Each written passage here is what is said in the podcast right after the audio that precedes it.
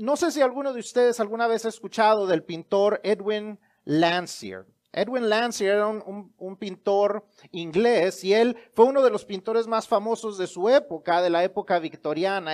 Su talento se desarrolló temprano en su vida y tuvo eh, una de sus primeras muestras de trabajo en la Academia Real alrededor de sus 13 años.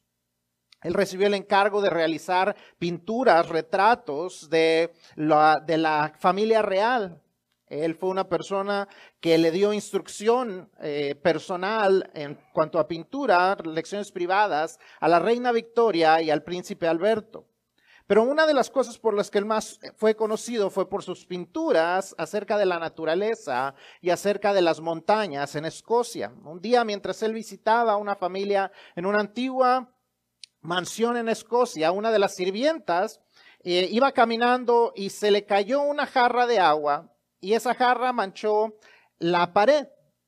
Como la familia no estaba ahí, él, vio esta mancha, tomó eh, carbón eh, para, eh, dibujar y comenzó a dibujar una imagen que cuando los dueños de la mansión regresaron, se encontraron con una obra de arte llena de cascadas, animales, plantas, Usó su habilidad para hacer algo hermoso de lo que había comenzado como un desagradable desastre. Dios obra de la misma manera en nuestras vidas.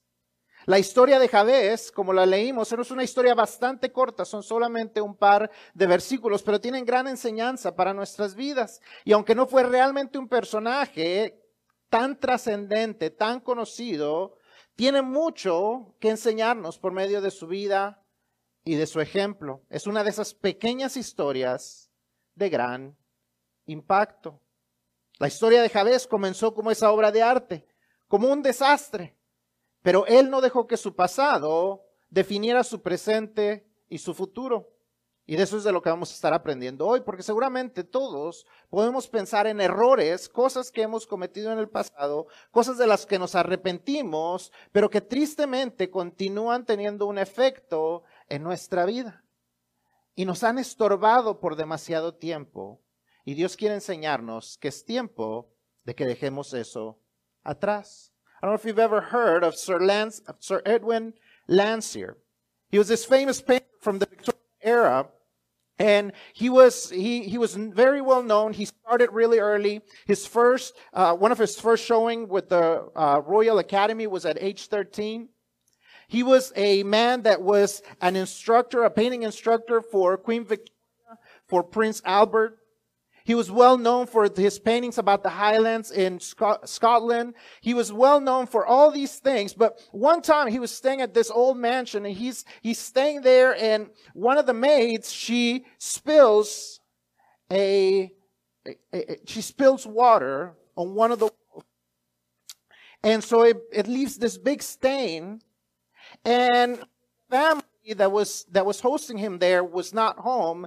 He some uh, coloring charcoal and he starts to paint around this stain. And he starts to paint it. And so when they get home, what they find is not a stain, but they find a painting or they find this, this work of art with waterfalls and animals and plants. And, and, and you could not distinguish that what had started as a disaster was now a masterpiece. See, the life of Jabez was very similar to this. His life did not have a good start. It was a bit of a mess, but yet God was doing something, or God was going to do something in his life. He was going to allow the things that happened to him to be part of his life, but not his entire story. The story of Jabez started as a mess, but he didn't allow that mess from the past to define his present and his future. And I hope that you're, you're, you're, going to be able to learn from this really small story. It's only a couple of verses. He's not this, this, this character that has a, a long history in the Bible. He's just mentioned a couple of times in a couple of small verses. And yet, the small story has, has the potential ha- to have great impact in our lives because we can learn we can learn that God can transform our lives if we're willing to let Him. That in spite of what might have happened in the past, we can step outside of that and we can let Him change our present and our future. So that's what we're going to be talking about today. See, our mistakes are part of our story, but they should not be the end of our story. Our mistakes are part of our study, of, our story, sorry, but they should not define our whole story. They should not be the end of our story. Hemos cometido errores en nuestra vida que en ocasiones hemos dejado que definan nuestra historia. Y la Biblia nos enseña que el pasado es parte de nuestra historia, pero no es el fin de nuestra historia. No es lo que define nuestra historia si es que dejamos que Dios actúe en eso. Es que, ¿qué podemos aprender de la historia? Número uno, si está llenando su, su boletín, número uno, lo primero que vamos a aprender es que el pasado no tiene que definirte. El pasado no tiene que definirte. Vemos el pasado de Jabez como algo que está definido por su nacimiento. Su nombre mismo nos habla del pasado de Jabez. ¿Qué dice la historia? Que su madre lo llamó Jabez, ¿por qué? Porque había, había pasado por un gran dolor su nacimiento. Su madre había tenido algún tipo de experiencia tan amarga, tan dolorosa, que le puso por nombre Jabez. No sabemos el por qué, no sabemos si fue algo durante el parto, no sabemos si era algo que estaba sucediendo durante su, su, nacimiento o alrededor del tiempo de su nacimiento, no sabemos la situación. Lo que sabemos es que su mamá lo llamó aquel que trae dolor.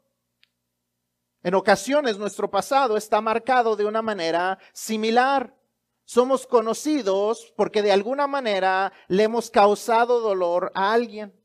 Le causamos dolor a nuestros padres, a nuestro cónyuge, a nuestros hijos, a algún amigo, a alguna persona, y por eso nos conocen, por los errores que hemos cometido en el pasado.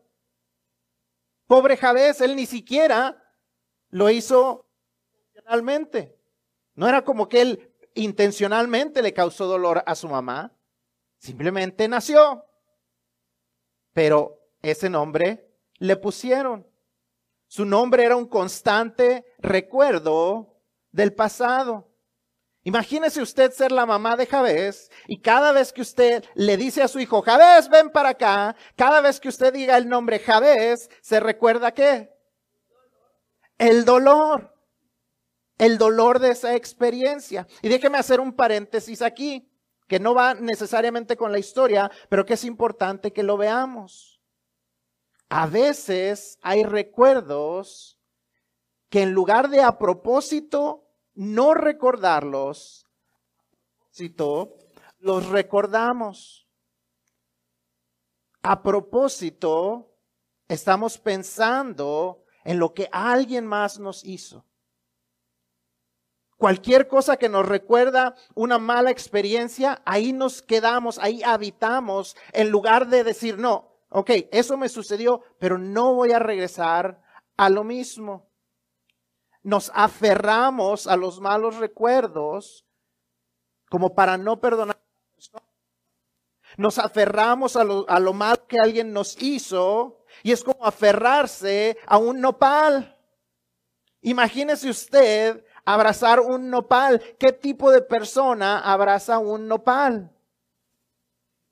Y es lo mismo que hacemos cada vez que nosotros a, propósito nos aferramos a un dolor, en lugar de que dejar que Dios lo sane. En lugar de perdonar y soltar eso, en lugar de hacer lo que Dios hace. Dios dice que cuando Él perdona, dice que Él escoge no recordar. No dice la Biblia que él no que él olvida nuestros pecados, dice, él no recordará nuestros pecados. O sea que él a propósito hace una decisión de no quedarse pensando en nuestros pecados. Y es un ejemplo para nosotros. No recordar. No estoy diciendo que lo vamos a olvidar, pero tenemos que a propósito no recordar. ¿Entendemos la diferencia? Porque si no es como aferrarse, como les digo, a un nopal. Sería algo enfermizo. Imagínese, usted va a un lugar y usted se encuentra una persona abrazada de esos, de esos cactus, así esos que están, parecen este, ¿eh? Ah, que parece que tiene unos brazos así. Imagínese encontrar una persona bien abrazada de eso. ¿Qué pensaría usted? Está loca. Pues así somos cuando nos aferramos al dolor. Imagínese, yo no me cabe en la cabeza porque la mamá de Javés le llamó Javés. Pero bueno, esa será una historia para otro día. Eso le preguntaremos cuando lleguemos con el Señor. Pero esa era una, una, tangente aparte. Pero vemos que el, el pasado de Javés estaba definido por su nombre, por lo que había pasado, por el dolor que había causado. Y en ocasiones nosotros estamos definidos por eso, por los errores que hicimos en el pasado, por las cosas que hicimos que seguimos cargando. Algunas le hemos pedido perdón a Dios, algunas no. Y es importante que nosotros no dejemos que el pasado nos defina, que pidamos perdón a Dios, que confesemos nuestros pecados a Dios y dejemos que Dios haga esas cosas a un lado. Vemos que Javés no dejó que su pasado lo definiera. Su pasado de él estaba definido por el dolor, pero él no dejó que ese pasado de, dolor lo definiera. Vemos en la historia, lo primero que vemos acerca de Javés es que, vea sus versículos, antes de que nos digan por qué se llamaba Javés, ¿qué es lo que dice? Javés fue más ilustre que sus hermanos. Era una persona más digna de honor que sus hermanos. Como una persona que su vida comienza causando dolor, se convierte en una persona que es conocida como más ilustre que sus hermanos. Algo había en él. Él no dejó que su pasado lo definiera. Algo se veía en este hombre que dejó un legado con tal reputación que a pesar de que su pasado no había sido tan ilustre, terminó su vida siendo más ilustre. Y como avanza el mensaje, vamos a ir viendo la, importancia de este detalle. ¿Qué era lo que lo, lo que lo hacía ilustre? ¿Por qué se conoce como un hombre digno de honra? The first thing we see is the past does not have to define us. See, the, the past, Jabez's past, defined, was defined by his birth. And his birth was defined by pain. His mom chose to call him the one who brings pain. That's what Jabez means. She, I don't know what she's going through. The Bible doesn't tell us if it was pain from childbirth. We don't know if it was a painful, if it was a painful uh, time while she was pregnant. We don't know if the reason why she was pregnant is what caused her so much pain. We don't know. But what we do know is that she defined him by the pain that he caused her. And many times people define us by the pain that we have caused them. Because we have hurt them. Maybe we've hurt parents. Maybe we've hurt siblings. Maybe we've hurt children. Maybe we've hurt uh, a spouse. We've hurt someone, and that's what's defined us up until today. That's what people know us as. They say, oh, that's the person that hurt me.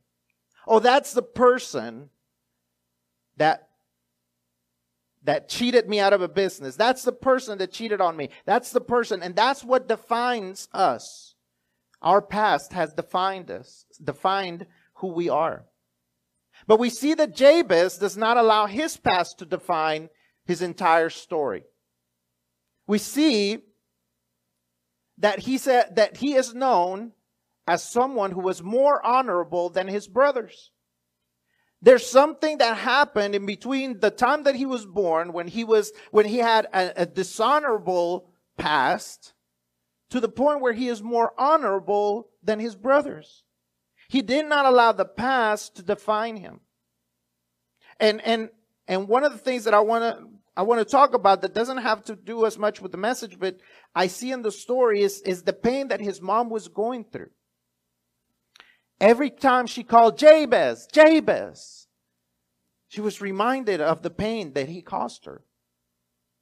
And sometimes that's what we do. We hold on to pain. We hold on to the things that someone has done to us.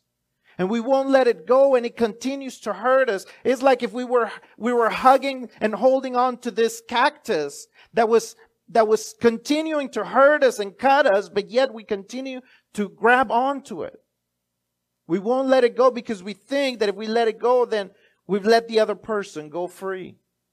And really what we're doing is letting ourselves go free. We're letting go of the pain. We're letting go of the things that someone else has caused us. So it's important that we understand. We need to let go of other people's sins, but we also have to let go of our own sins. We have to ask God to help us transform our lives. El pasado es algo que no podemos negar, pero, el, eh, pero no tiene que definirnos a nosotros. Pero para eso tenemos que estar abiertos al cambio. Y eso nos lleva al punto número dos. Debemos estar abiertos al cambio. Vemos que Javés no se conformó con vivir de acuerdo con las expectativas del nombre que le habían puesto. Ah, pues me llamo Javés, pues le voy a causar dolor a todos. ¿Para qué me ponían ese nombre? Él no dice eso, ¿verdad? Él sabía que él no tenía que ser el que traía dolor a aquellos que estaban a su alrededor. Hay algo que podemos notar en él ¿Qué es lo que lo hace ilustre a Javés? Número uno, Javés sabía que no podía cambiar su legado solo. Si él quería cambiar su presente y su futuro, si él quería cambiar su legado, él sabía que él no podría hacerlo solo. Javés tenía un nombre que recordaba el dolor, pero él no quería vivir conforme a ese nombre. Pero tampoco trata él de redefinirse ante la gente. Vivimos en una cultura que cuando alguien se equivoca le llama a una persona que le ayude con relaciones públicas. Y entonces esa persona le dice, ah, mira, vamos a transformar tu imagen. Que la gente pueda verte como una persona completamente distinta. Vas a ir a darle de comer a los perritos en los albergues. Te vamos a llevar a que hagas todas estas cosas buenas para contrarrestar aquella cosa que hiciste mal. Vas a ir y tener una, una, una eh, de prensa y les vas a decir a la gente que hiciste un error, que estás muy arrepentido y que esperas que ellos te van a perdonar. No que esté mal necesariamente hacer eso, pero no es suficiente. Es solamente una transformación externa. Pero solo Dios puede transformar verdaderamente nuestro legado. Entonces, ¿qué hace Javés? Él le pide a Dios en oración. Javés invocó el nombre de Dios, dice. Él sabía quién podía darle un presente y un futuro diferentes. Segunda de Corintios 5:17 nos dice, de modo que si alguno está en Cristo, nueva criatura es. Las cosas viejas pasaron, he aquí todas son hechas nuevas. Solo Dios nos puede transformar completamente, no solo un cambio externo, sino un cambio interno también, si hemos en algún momento recibido a Cristo, debemos recordar que somos nuevas criaturas. A mí me gustan mucho los carros y ver los carros y ver cómo arreglan los carros. Y... Pero me imagino yo que si arreglara un carro muy bonito por fuera y quisiera yo que corriera muy bien, tendría que cambiar el motor. Porque imagínense si yo lo llevo, llego y está hermoso el carro y me, me subo y lo trato de prender y no prende. Y lo abro y el motor se ve igual, ¿qué voy a decir? Esto no está completo. Este trabajo no está completo. Este, carro se puede ver muy bien en el exterior, pero hay que cambiar lo de adentro. Hay que cambiar el motor. Hay que cambiar lo interno. Y para eso, entonces, se cambia lo del motor. Y entonces podrá avanzar. Porque si no se va a ver muy bonito, pero no va a haber avance. Y a veces así nos pasa. Cambiamos algunas cosas de nosotros, cambiamos algunos comportamientos externos, pero si Dios no hace el cambio interno, pues no vamos a avanzar. Es importante dejar que sea Dios el que hace los cambios. Efesios 4 nos recuerda que las cosas pasadas deben quedar en el pasado. Si hurtábamos, no debemos hurtar más. Si hablábamos malas palabras, debemos cambiar nuestro vocabulario. Si éramos mentirosos, debemos de hablar la verdad. En sí debemos vestirnos de la nueva naturaleza. Esa transformación no la podemos hacer nosotros, solo la puede hacer Dios.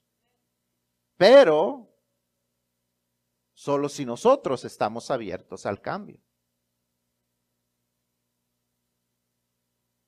Javés, a pesar de no haber conocido el Evangelio como nosotros lo conocíamos, él sabía que solamente Dios trae transformación. Él no conocía de Jesús, él no conocía de que estando en Cristo se puede ser una nueva criatura, pero él sabía que solo Dios podía transformar su legado. Él sabía las áreas que debían de cambiar y entonces él hace cuatro peticiones a Dios. Número uno le dice, bendíceme, bendíceme. No hay nada de malo con pedirle la bendición a Dios. A veces pensamos como, ay, no, no le puedo pedir a Dios que me bendiga. No hay nada de malo. Podemos pedirle la bendición. Primera de Timoteo 6, 17 al 19 nos enseña que Dios nos da todas las cosas para que las disfrutemos. Dios no tiene problema con que seamos felices. Dios no tiene problema con que disfrutemos lo que Él nos da. Pero también nos enseñan esos versículos que Dios nos bendice para ser de bendición para ser generosos, para hacer buenas obras, para ser dadivosos, para ayudar a las personas. A veces, ay, aquí tengo la bendición y no la voy a soltar. Y ahí, ahí se queda la bendición. No la damos, pero tampoco recibimos más, porque nos aferramos a la bendición. Tenemos que estar dispuestos a ser bendecidos para ser de bendición. También le dice, expande mi territorio. Y el territorio no tiene que ser, solamente en cuanto a cuánta tierra tenemos, cuántas casas, cuánta, cuántos terrenos tenemos. También tiene que ver con qué tanta influencia ejercemos. ¿Cuándo fue la última vez que le pedimos a Dios que expanda nuestra influencia? ¿Cuándo le has pedido a Dios, ayúdame a ser de influencia a los que están a mi alrededor? Ayúdame a ser de buena influencia para la gente a mi alrededor. Se cuenta en la historia tradicional judía que la ciudad de Jabes, que se menciona algunos capítulos antes, en Primera de Crónicas 2.55, hay una ciudad que se llama Jabes, y era la ciudad donde vivían los escribas. Los escribas tradicionalmente eran de la, de la tribu levítica y los levitas no tenían tierra. La historia judía dice que esta, esta ciudad de Jabes la estableció Jabes para que pudieran vivir los escribas. Él expandió su territorio para poder ser de bendición. Tenemos que pedirle a Dios, expande mi territorio, no para nuestro propio beneficio, sino para bendecir a otros. ¿Estás dejando que Dios expanda tu círculo de influencia para ser de bendición a otros con el mensaje de salvación? Dios quiere hacer eso contigo y conmigo que podamos hablar con más personas, que podamos expander nuestro, nuestro círculo de influencia con la gente, que podamos hablar con más, más personas y diferentes tipos de personas, pero tenemos que pedírselo a Dios.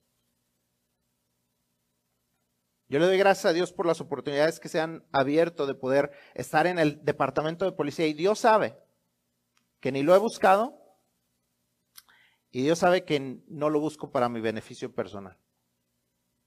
Pero si Dios me da la oportunidad de ser una buena influencia, gracias a Dios. Porque no es lo que yo hago, es lo que Dios puede hacer en la vida de la gente. No es lo que yo voy a poder hacer.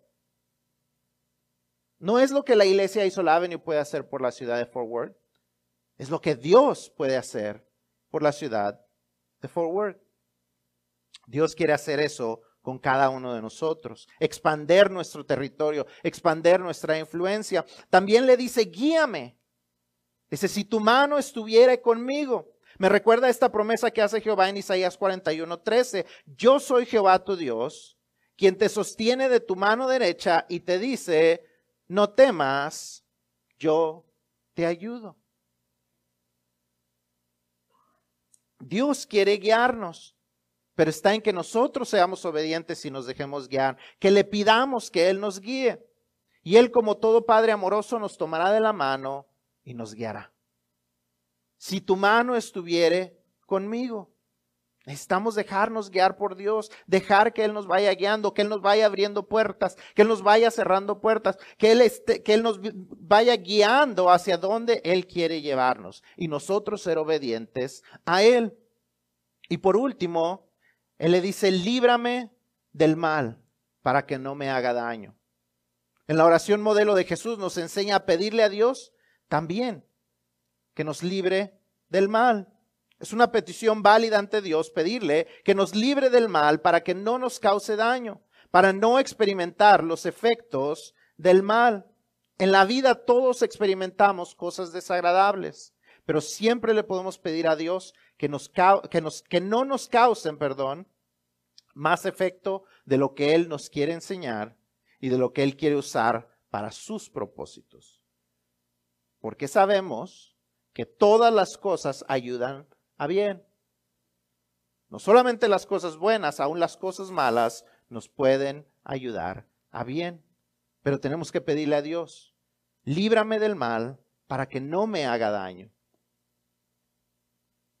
Líbrame del mal. No quiere decir que no van a suceder cosas malas, simplemente líbrame que no me hagan daño que no me causen daño, que, tú lo uses para mi bien, que tú lo uses para avanzar lo que quieres hacer en mi vida, que tú lo uses para enseñarme aquellas cosas que necesitan cambiar, que tengan un buen efecto en mí. We see the second thing is that we need to be open to change. Jabez did not want to live out the name that he had been given. He did not want to be that kind of person. We know that because, as we said, he was more honorable. He was more honorable than his brothers. He was not going to be tied down to what his name was. But he had to be open to change. And being open to change meant they had to be open to what God wanted to do in his life. Second Corinthians 5:17 tells us, therefore, if anyone is in Christ, he is a new creation. The old has passed away, and see, the new has come. God is the only one who can transform us completely. We live in a in, in, in a culture where all you have to do if you mess up is you just get some pictures taken while you're doing something good. You get into a press conference and say, "Oh, I'm very sorry about what I did," and then that's it. There has that you don't have to have real transformation. But if we really want to transform our lives, if we really want to transform our futures, we need to allow God to be the one who does it. Ephesians 4 tells us and teaches us that we have to leave the old things behind if we are Christians. It says if you used to steal, steal no more. If you used to curse, curse no more, but speak uh, good words towards one another. If you used to lie, you need to speak the truth. You need to leave the old person behind and be dressed by the new nature. That transformation can only be brought on by Christ. It can't be just our change. It has to be something that God changes in us, but we have to be open to that change. So Jabez goes and prays and he says, God, this is what I need in my life. If, if my life is not going to be one that is, that is, um, defined by pain, I need your help in these four areas. Number one, bless me. There's nothing wrong with asking God to bless us. 1 Timothy 6, 17 and 19 teaches us that God gives us things so we will enjoy them. But he also says that he gives us those blessings so that we can be a blessing to others, so we can be generous, so we can be givers, so we can uh, uh do good works. Not just the things that we do at church, but outside of the church. Being that kind of person, we have to be willing to be blessed, to be a blessing. He says, if you will expand my territory, we need to be expand our territory not so much in real estate, but in the kind of person that we are, the kind of influence we have on people. Are we good influences? Have we ever asked God, let me be a good influence at my place of work, at my school, at, within people that I hang around, in my family, in my house where there's a lot of unbelievers? We need God. We need to ask God, expand my territory. Let me be a good, a good example to the people around me. First Chronicles 255, a couple of chapters before, it tells, it talks to us about the city of Jabez. And the Jewish tradition says that that was a city that was started by Jabez for the Levites. for the for the scribes because they did not they were they did not receive any inheritance from Moses. That's the way it was set up. But he gave them a place to live. He was blessed to be a blessing. We need to be blessed to be a blessing. We need to expand our territory so that we can bless other kinds of people. He says, if you will guide me, if you will, if your hand will be with me. We need to let God guide us. Isaiah 41:13 says, "For I am the Lord your God who takes hold of your right hand and says to you, do not fear, I will help you." We need to ask God, if you will hold my hand, if you will guide me, show me, open the doors that you want me to walk through, guide me. And then we have to be willing to be obedient to that. God wants to guide us. God wants to, God wants to show us the way, but we have to be willing to follow. We have to be willing to walk by his side.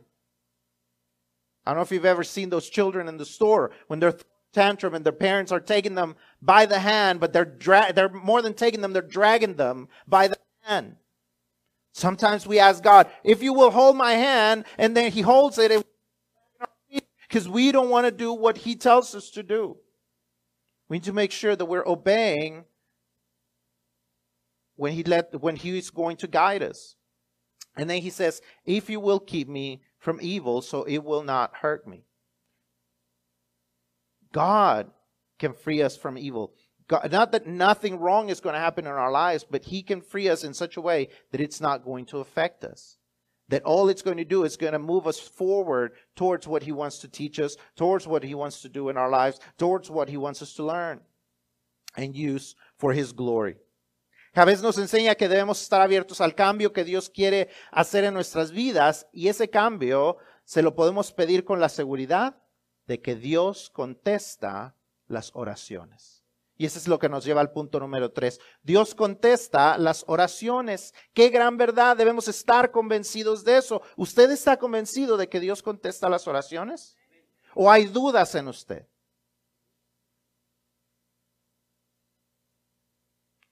Si somos honestos, a veces hay dudas. Pero aún en medio de las dudas tenemos que estar, eh, por eso le, le llamamos convicciones.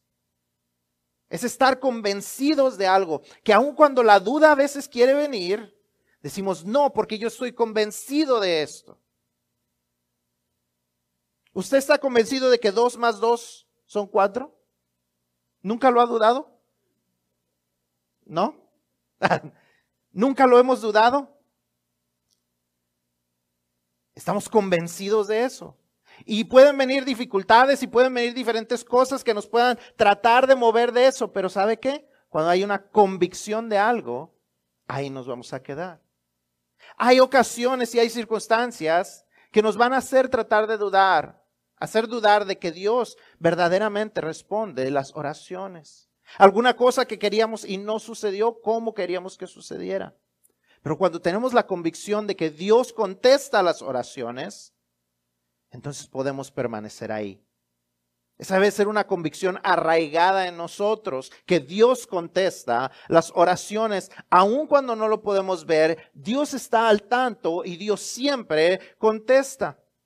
Vemos en el ejemplo de Javés que Dios conocía el corazón de Javés. Recuerdan que al principio hablábamos de que su, su, eh, su, vida era una más ilustre que las de sus hermanos. Dios lo sabía, Dios lo reconoce, Dios conocía el corazón de Javés y la razón por su petición. Dios es, es perdón, dice un dicho que Dios no le da alas a los alacranes.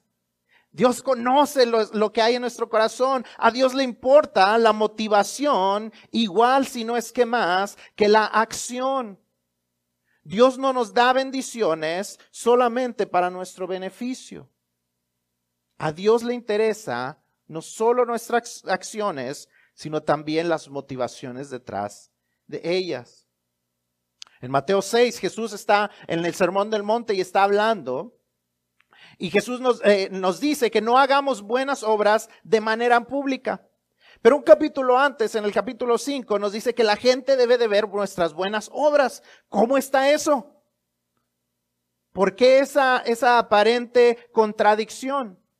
Porque el asunto no era tanto las buenas obras, sino la motivación detrás de ellas. En Mateo 6, perdón. En Mateo 6, Jesús le dice que no fueran como los hipócritas que hacen buenas obras para ser, eh, eh, para ser vistos y para recibir la gloria ellos. Dice, los hipócritas hacen todas estas cosas buenas para ser vistos por los hombres no sean ustedes así. Pero en Mateo 5 Jesús les dice que hagan buenas obras para ser vistos y que la gente glorifique a Dios. En una, hacemos buenas obras para que la gente nos glorifique a nosotros. En la otra, hacemos buenas obras para que la gente glorifique a Dios. A Dios le interesa la motivación tanto si no es que más, que la acción. Lo que hacemos es importante para Él, pero lo que nos motiva a hacerlo es aún más trascendente. Dios conoce nuestro corazón. Dios sabe la motivación de nuestras oraciones. ¿Por qué le estamos pidiendo a Dios algo? Él sabía cómo era el corazón de, de Javés. No solamente eso, que él escuchó la oración de Javés. Si nuestra motivación para orar es solo para beneficio personal, difícilmente Dios contestará. Pero cuando pedimos de manera honorable, como Javés lo hizo, Dios contesta las oraciones. Dios escuchó las oraciones, Dios conoció el corazón de Javés y entonces Dios ¿qué hizo? Le concedió a Javés lo que pidió. ¿Qué le estás pidiendo a Dios? ¿Cuál es la motivación tras tu petición? ¿Es para tu beneficio personal o es para bendecir a los que están a tu alrededor y para traer la gloria a Él? Y una pregunta aún tal vez más básica, que es, ¿le estamos pidiendo a Dios? ¿Le estamos pidiendo a Dios? Porque a veces queremos salir de nuestras situaciones difíciles por nosotros mismos. Queremos nosotros resolver los problemas cuando deberíamos estar pidiéndole ayuda a Dios. Vemos que en la historia de Javés, él sabía que solamente Dios podía transformar su legado de un legado de dolor a un legado de bendición. Estamos dependiendo de Él para transformar nuestro legado, nuestro presente y nuestro futuro, porque de lo contrario nos podemos esforzar mucho, pero será en balde, porque las cosas no cambiarán. So we see that Jabez, his past was defined by pain. We see that he did he was not happy with that, and so he was open to change. And then we see that he prayed and God answered his prayer. That's got to be one of our greatest convictions that God always answers prayer. God answers prayers. That's something we need to be completely convinced of. Even when we can't see it, God is answering our prayers. So we see Jabez, God knew his heart. God knew why he was he was wanting to change his, his life. He was he was a person who was honorable. He knew his heart. Does God know our heart? And does it does he find it honorable? God listened to his prayer. God is always listening to our prayers. He knows whether our heart is honorable or whether it's selfish, whether we are praying for our own good or whether we want to be a blessing. And then he responds accordingly. See, God, God gave Jabez what he was asking for. Are you asking God for what you need? What is the motivation behind what you are asking? Is it to benefit yourself? Is it to benefit others? Are you even praying? So many times we want to do things our own way and we don't pray enough. But God is the only one who can transform our circumstances. Jabez knew that God was the only one who could transform his legacy, his, his present, and his future. And unless we depend on God, just like Jabez did, our lives are not going to change. A few things might change, but all in all, our lives are going to be the same. La historia de Jabez nos recuerda que nuestra vida pasada no tiene que definir nuestro presente ni nuestro futuro, pero debemos estar abiertos al cambio y depender de Dios para que el cambio suceda, siempre con un corazón que busca glorificar a Dios. ¿Qué te define? ¿Lo que haces? ¿Lo que tienes? ¿Tu pasado? A veces la gente le pregunta a uno, ¿qué, te define? ¿Quién eres tú? Ah, bueno, yo hago este tipo de trabajo, yo soy bueno para esto. Son definidos por lo que hacen. ¿Qué te define a ti? Oh, bueno, yo tengo dinero, mire, este, soy muy trabajador, hago eso. Son definidos por lo que tienen. ¿Quién eres tú? Ah, bueno, pues yo estuve en la cárcel eh, o eh, hice todas estas cosas malas, fui parte de una pandilla. Los define su pasado. ¿Qué te define a ti? ¿Qué te define a ti? ¿Qué me define a mí? Si nosotros queremos definirnos a nosotros mismos, tarde o temprano, vamos a estar decepcionados porque somos seres imperfectos. A veces decimos, oh no, yo nunca haría eso. Y cuando menos lo pensamos, ahí estamos. El que cree estar firme, mire que no caiga. Pero cuando dejamos que Dios sea quien nos defina, podemos ser bendecidos y podemos ser de bendición. Quizás no seremos recordados por grandes hazañas. Javés no es muy conocido. Pero lo que conocemos de él es de bendición.